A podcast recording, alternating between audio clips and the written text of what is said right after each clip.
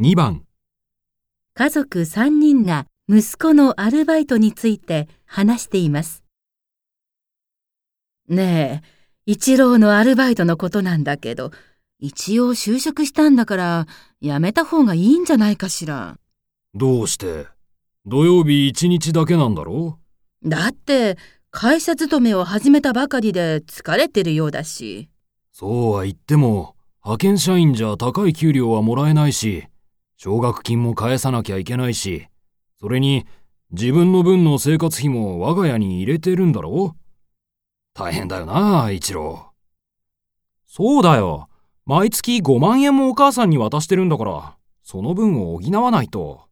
でも、体を壊したら元も子もないでしょ正社員になるための勉強だって必要でしょう。それなんだけどね大学の時の先生に相談したらやっぱり資格が大事だからって大学院を勧められたんだそうだったの。本当はだからやめられないんだ院の学費まで出してもらえないでしょまあその話は試験に受かってからだなそれはそうと体には注意しろよ息子は何のためにアルバイトをしていると言っていますか1、正社員になるため、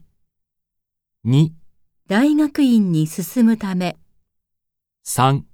生活費を稼ぐため、 4奨学金を返すため。